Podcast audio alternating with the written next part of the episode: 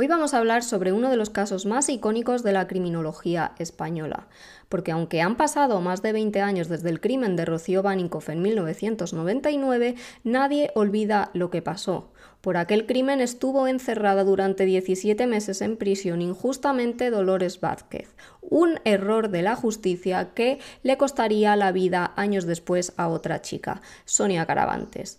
Vamos a profundizar en esta historia. El 9 de octubre de 1999, una joven de 19 años, Rocío Baninkoff, vuelve a casa tras una noche en la Feria de Mijas, Málaga. Lo hace por una zona oscura y no percibe que una sombra la está acechando. Un asesino la asalta, la amenaza con un cuchillo y ella grita. Para impedir que siga profiriendo gritos, este asesino le propina un fuerte golpe en la cabeza con el objetivo de dejarla inconsciente, pero no lo consigue y entonces empieza a apuñalarla. Rocío intenta huir y entonces este asesino la apuñala por la espalda. Las heridas son tan profundas que Rocío Baninkoff termina falleciendo. El asesino arrastra entonces el cadáver hasta una explanada para evitar que si pasa alguien por allí durante esos momentos vea el cuerpo de Rocío Baninkoff. Mientras tanto, se fuma tranquilamente un cigarro. El asesino decide entonces trasladar el cadáver hasta otra zona, pero allí dejará pistas clave. Allí quedan las zapatillas de Rocío Baninkoff en el lugar en el que la chica ha sufrido el ataque, además de la colilla en el suelo que se acaba de fumar el asesino. Además, cuando coge el coche pasa por encima de las huellas de sangre por lo que quedan los rastros de los neumáticos. Al día siguiente, Alicia Hornos, la madre de Rocío Baninkoff, no sabe nada de su hija. La familia entonces decide ir a dar un paseo y empieza la pesadilla. Encuentran las zapatillas de Rocío en el lugar en el que ocurrieron los hechos y también los rastros de sangre. Comienzan entonces las patrullas formadas por voluntarios que tratan de dar con el paradero de Rocío Baninkoff, mientras su madre aparece en los medios.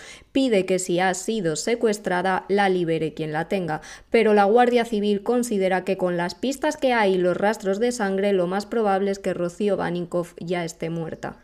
Los investigadores se trasladan hasta el lugar de los hechos y allí fotografían las pruebas que ha dejado tras de sí el asesino. Tienen las zapatillas de Rocío Baninkoff con ADN de la chica, tienen además los rastros de sangre y también una boquilla de una colilla de una marca inglesa, Royal Crown. Esta prueba va a ser clave para terminar resolviendo el caso. La Guardia Civil se centra entonces en la colilla. Buscan ADN y encuentran un perfil genético lo cotejan con la base de datos de las personas con antecedentes. Sin embargo, no hay coincidencias, no tienen hilos de dónde tirar. Un taxista que pasaba por aquella zona asegura haber visto a una persona sospechosa y se llega a hacer un retrato robot de la misma. Por otro lado, los investigadores cuentan también con la presencia de un coche sospechoso del que tienen la matrícula, pero pese a todo centran sus esfuerzos en el por aquel entonces novio de Rocío Baninkoff. Es interrogado hasta seis veces, le preguntan qué ha hecho, si ha estado con ella y cuánto tiempo. Días después, el asesino deja el cadáver de Rocío detrás de un club de tenis. Lo hace cubierto por unas bolsas de basura. En una bolsa, similar a las que cubren el cadáver, ha dejado las pertenencias de la víctima, la ropa. En esta bolsa queda adherido un pelo del asesino, que también será clave posteriormente. Y otra pista curiosa. Cerca de la zona en la que está el cadáver de Rocío aparece un adhesivo muy particular, porque es el que utilizan los voluntarios que la están buscando. Hubo que esperar hasta el 2 de noviembre de 1999 para que apareciera el cuerpo de Rocío Baninkoff. Lo hace escondido bajo un tronco. La familia tuvo que identificarla por las joyas que llevaban ya que había pasado bastante tiempo desde que había desaparecido. La autopsia determina que Rocío falleció el mismo día de su desaparición. Lo hizo a causa de un apuñalamiento brutal. Sufre un fuerte golpe en la cabeza, además de un corte en el cuello y otro en el abdomen. Pero fueron las ocho puñaladas por la espalda las que terminaron costándole la vida. Sobre su cadáver hallaron además unas fibras rosas. Sin embargo, no les van a servir de nada hasta que no tengan con qué compararlas. Por ese papel adhesivo hallado cerca del cadáver de Rocío Baninkoff, que os he dicho que servía para identificar a los voluntarios que la estaban buscando, la Guardia Civil cree que el asesino era alguien del entorno de Rocío. Los investigadores hallan el cuerpo de Rocío sin ropa y con las piernas muy abiertas, pero los investigadores consideran que es una argucia del asesino que está haciendo pasar este crimen por una motivación sexual. Los investigadores se centran entonces en las pruebas que han aparecido cerca del cuerpo de Rocío. El pelo hallado en una de las bolsas no tiene raíz y por aquel entonces las pruebas de ADN no permitían hacer un perfil genético. Sin embargo, este pelo será congelado. Los medios de comunicación entonces empiezan a transmitir el dolor de la familia y junto a la madre, Alicia Hornos empieza a verse a una figura que será clave en todo este caso, Dolores Vázquez, que había sido su pareja hasta 1995. Ella había criado a Rocío y a sus otros dos hermanos. En septiembre del 2000, casi un año después de la muerte de Rocío Baninkoff, Dolores Vázquez es para los investigadores la principal sospechosa del asesinato. Tienen indicios, pero no pruebas físicas. Aún así, deciden detenerla. En los interrogatorios, Dolores Vázquez nunca confesó, todo lo contrario, siempre se declaró inocente y dijo que no tenía nada que ver con estos hechos. Sin embargo, los medios de comunicación le hacen mucho daño. Aseguran que tenía odio hacia Rocío supuestamente porque ésta no toleraba la relación que tenía con su madre. No hay ninguna evidencia física que vincule a Dolores Vázquez con el asesinato de Rocío Baninkoff. De hecho, el ADN de la colilla no coincide con el suyo y las huellas de los neumáticos nada tienen que ver con el automóvil de Dolores Vázquez. Pese a todo, ella sigue en prisión.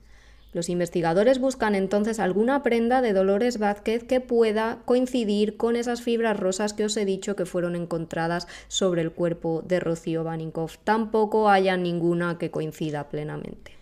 Y, sin pruebas físicas, la Guardia Civil elabora un informe con los indicios por los que cree que estaría relacionada con el crimen de Rocío Baninkoff. Este informe está apoyado por el juez instructor y por el fiscal. Los investigadores aseguran que el coche de Dolores Vázquez fue visto por la escena del crimen en el día en el que ocurrieron los hechos.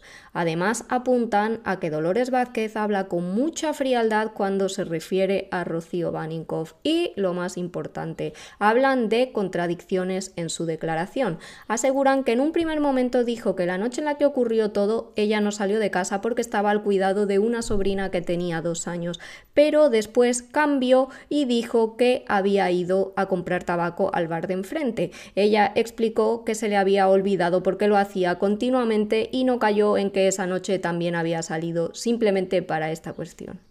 Los medios siguen describiendo a Dolores Vázquez como una persona muy fría y calculadora que sentía odio hacia Rocío Baninkoff, un testimonio además hizo que los medios pusieran aún más el foco en ese perfil que dibujaban sobre esta sospechosa y es que su asistente aseguró que en un momento dado la vio acuchillando una foto de Rocío Baninkoff diciendo este es mi problema. El 3 de septiembre de 2001 y sin pruebas que demuestren que Dolores Vázquez ha participado de alguna manera en el crimen de Rocío Baninkoff, es declarada culpable por el jurado popular de asesinato. Es condenada a 15 años, una decisión que fue muy aplaudida por Alicia Hornos, la madre de Rocío Baninkoff, que tras el juicio dijo que ahora su hija podía descansar tranquila. En la sentencia no se aclara qué pruebas hay para decir que Dolores Vázquez era la asesina de Rocío Baninkoff. Por este motivo, la abogada de Dolores acude al Tribunal Superior de Justicia de Andalucía en febrero de 2002, que le da la razón. Determina que ese juicio es nulo y por tanto debe repetirse. En ese momento, Dolores Vázquez sale en libertad bajo fianza abonando 30.000 euros. En septiembre de 2002, Dolores Vázquez habla por primera vez ante los medios de comunicación. Dice que es inocente y que los verdaderos culpables están en la calle. Sin pistas sobre el asesino o asesinos de Rocío Baninkoff, casi cuatro años después de los hechos, el 14 de agosto de 2003, otra chica desaparece muy cerca de donde lo hizo Rocío, a 12 kilómetros concretamente, en Coín. Hablamos de Sonia Caravantes, que tenía solo 17 años. Sonia Caravantes desaparece sin dejar rastro tras volver de una romería. Como en el caso de Rocío Baninkoff, la Guardia Civil encuentra rastros de sangre y su bolso cerca del domicilio. Tras varios días de intensa búsqueda, el cuerpo de Sonia Caravantes aparece. Lo hace semienterrado. La autopsia dice que sufrió hasta 40 golpes. La causa de la muerte es, sin embargo, un estrangulamiento posiblemente con la camiseta que llevaba en el momento en el que desapareció. Bajo las uñas de Sonia Caravantes hallan sangre y restos de piel humana. En la escena del crimen de Sonia Caravantes hallan un trozo de intermitente roto con restos de sangre. Cotejan ese ADN con la base de datos y entonces salta la bomba. Coincide con el que se encontró en la colilla en el escenario de Rocío Baninkov. Los cuerpos y fuerzas de seguridad pasan a estar en el foco. Si se confirma, Dolores Vázquez podría haber pasado en prisión 17 meses sin tener nada que ver con el asesinato de Rocío Baninkov. Comienza entonces una carrera contrarreloj para tratar de meter en prisión a un asesino en serie que está en la calle y que ha acabado ya por lo pronto que se sepa con la vida de estas dos víctimas.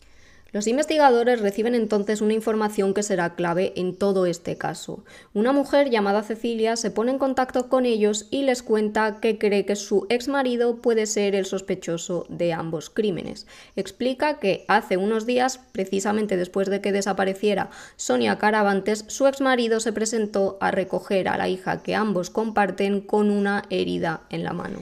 Cecilia explica que esto le choca porque tiempo atrás ellos vivían cerca de Mijas y cuando desapareció eh, Rocío Bánico también tuvo un comportamiento extraño. Cuenta que llegó a casa muy tarde, que se duchó y se cambió de ropa, algo que no solía hacer. Ella le preguntó qué le pasaba y este le dijo que había tenido un accidente. Ahora que pasa esto, también con Sonia Caravantes, Cecilia atacabos y cuenta que puede ser el autor de ambas muertes. El exmarido de Cecilia, Tony King, entonces pasa a ser el principal sospechoso de estos dos crímenes. La policía lo detiene el 21 de septiembre de 2003. Por aquel entonces, este británico de 39 años vivía en Alaurín el Grande y trabajaba como camarero. Pasó totalmente inadvertido por la Costa del Sol. Cuando desaparece Sonia Caravantes, Tony King convive ya con otra pareja. Esta cuenta que ese mismo día llegó a casa con un abrigo en pleno agosto y con rastros de sangre. Ella le preguntó qué le había pasado y él le dijo que había sufrido un accidente de coche, la misma versión que en su día le dio a su exmujer Cecilia cuando desapareció Rocío Baninkov. Pese a todo, al ser su pareja, ella confió en que le estaba contando la verdad y no sospechó que podía haber acabado con la vida de Sonia Caravantes mientras los investigadores cogen ropa de casa de Tony King para compararla con el ADN que encontraron tanto en los escenarios del crimen de Rocío Baninkov como en el de Sonia Caravantes y obviamente coinciden, ya tienen al asesino de ambas chicas. Y entonces salta la bomba. Este hombre tenía un increíble pasado criminal, aunque no en España, sino en Inglaterra. Allí se llamaba Tony Bromwich, ese era su verdadero nombre, aunque era conocido como el estrangulador de Holloway. En este famoso barrio de Londres, Tony Bromwich estranguló a cinco mujeres. Hacía esto hasta que ellas perdían la conciencia y después abusaba sexualmente de ellas, aunque en aquellos casos nunca acabó con la vida de sus víctimas como se hizo aquí en España. Los cuerpos y fuerzas de seguridad vuelven a estar entonces en el foco. Se sabe que en el 97 Tony King viene a España. En el 98 las autoridades británicas habrían advertido de que un ciudadano inglés con un importante pasado criminal había venido a nuestro país. En el 99, sin embargo, acaba con la vida de Rocío Baninkoff y en el 2003 con Sonia Caravantes. Tony King confiesa ambos crímenes y manda dos cartas, una a la madre de Rocío Baninkoff y otra a la madre de Sonia Caravantes para pedir perdón por ambos crímenes. Mientras Dolores Vázquez sale a la palestra para negar que tenga nada que ver con Tony King por si alguien lo ha pensado. Asegura que no lo conoce de nada y que no tiene ninguna relación con él. Con la confesión de Tony King de que él había asesinado a estas dos chicas, se retira la acusación contra Dolores Vázquez, aunque habrá que esperar un año y medio para que la causa sea sobreseída. El 16 de julio de 2005 se celebra el juicio contra Tony Alexander King por la muerte de Sonia Caravantes. ¿Os acordáis que os he dicho que había confesado los dos crímenes? Pues bien, en este caso cambia de versión. Dice que fue un atropello accidental, que los verdaderos culpables fueron su amigo Robert Graham y, atención, Dolores Vázquez. Los forenses tumban esta última versión de Tony King. Sonia Caravantes sufrió 40 golpes, pero no en las piernas, algo que hubiera tenido si hubiera sido un accidente de tráfico, como sostenía esta vez el británico. Por este caso, Tony King fue condenado a 36 años de prisión y todavía tenía pendiente el juicio por la otra causa, por el asesinato de Rocío Baninkoff. Y a la espera de que se celebre este otro juicio, Dolores Vázquez vuelve a escena. Enfrente de la casa de Alicia Hornos aparece una bolsa de basura con ropa interior de Rocío Baninkoff y unas colillas que tenían el ADN de Dolores Vázquez. Sin embargo, la Guardia Civil dijo que esta prueba no tenía validez porque ambas cosas iban mezcladas y por tanto podían estar contaminadas. En diciembre de 2006 finalmente se celebra el juicio contra Tony King, esta vez por la muerte de Rocío Baninkoff y como en el caso de Sonia Caravantes cambia su versión, ya lo había confesado, pero ahora asegura que él no tiene nada que ver y que la culpable de la muerte es Dolores Vázquez, que podrían haber participado otras personas pero que él no lo hizo. El jurado, sin embargo, no cree a Tony King y lo condena a 19 años de prisión por la muerte de Rocío Baninkoff, que se suman a los 36 por la muerte de Sonia Caravantes. En total tendrá que cumplir 55 años de cárcel. Actualmente Tony King cumple condena en la prisión de Granada y no podrá salir hasta 2033. Solo ha salido en una ocasión y fue lamentablemente por el fallecimiento de su hija, que lamentablemente se ahogó en una piscina. ¿Y qué fue de Dolores Vázquez? El Ministerio de Justicia se comprometió a pagarle 120.000 euros por el tiempo que pasó en prisión, pese a que ella pedía 4 millones. Sin embargo, recientemente esta mujer apareció en un documental y dijo que el Estado no le había abonado ni un euro por ese tiempo entre rejas. Un caso icónico de la criminología española, el de Tony King, que acabó primero con Rocío Baninkoff y con Dolores Vázquez encarcelada injustamente, aprovechó para quitarle la vida también a Sonia Caravantes. La pregunta sin respuesta es cómo un criminal con el historial de Tony King pudo cambiar Inglaterra por España sin ningún tipo de consecuencia un error que lamentablemente acabó con la vida de dos chicas que tenían toda la vida por delante.